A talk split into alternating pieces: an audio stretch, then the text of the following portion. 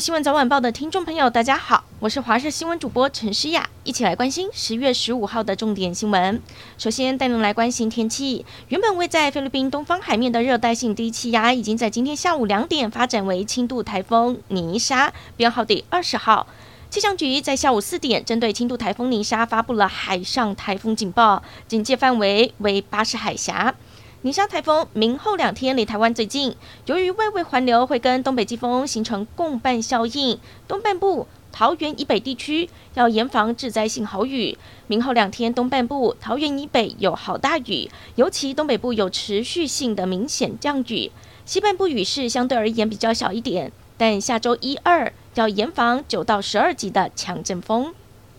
宜兰山区中午开始下起了大雨，导致溪水暴涨。南澳乡金月瀑布有九名溯溪游客一度受困，救难人员赶到现场之后，利用绳索来帮助这一群游客一一脱困。鹿皮溪宽约二十米，当时这一群游客想去金月瀑布，却遇上了溪水暴涨，受困在对岸。经过两个多小时的救援，才让所有人脱困。消防队也提醒了，连日降雨，应该要避免前往山区以及水域进行活动。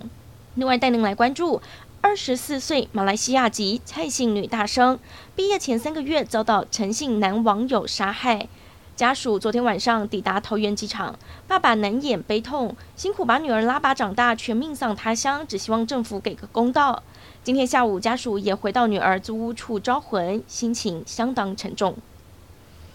诈骗集团又有新手法了，他们看准了疫情解封，大家急于赚钱的心态，在网络上试出测试网络设备的打工机会，只要定期到网站按按钮就可以领钱。征到人之后，先正常给薪，再邀请他们入伙投资设备，还会有卧底抛出存折炫耀真的有领到钱。被害人信以为真，汇入资金之后却拿不到获利，才惊觉被骗了，初估诈骗金额已经高达两百万元。民众党立委蔡碧如的硕士论文十三号被德明财经科技大学学伦会认定违反学术伦理，硕士学位被撤销。蔡碧如昨天晚间也无预警在脸书公告辞去立委，预计将由星光集团的吴欣盈来递补。蔡壁如今天表示，请辞是公开承担，第一时间就有这个念头，希望树立新的政治文化，也将向校方申复。撇清逼宫传言，不过有绿营人士认为这是要断尾求生，避免对台北市长候选人黄珊珊以及民众党新竹市长候选人高虹安的选情有负面影响。也有立法院的同事肯定蔡壁如有担当，认为他有可能进一步往民众党权力核心迈进。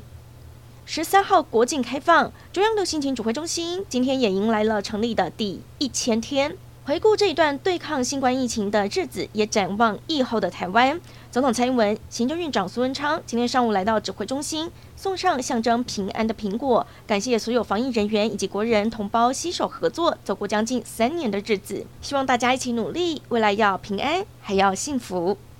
中共二十大十六号登场，各界预估习近平还是会连任中共中央总书记。二十大的一大看点，莫过于习近平、李克强两人的接班人是否出炉。专家指出，有没有接班人关系到中共的存续，只是对习近平而言，立下接班人也意味着他要交出权力。除了习近平的接班人问题，外界还关注，那就是谁将接棒李克强，明年成为下一任国务院总理。特别是过去几年，三不时传出他和习近平疑似有分起的传言，李克强未来的动向也成为焦点。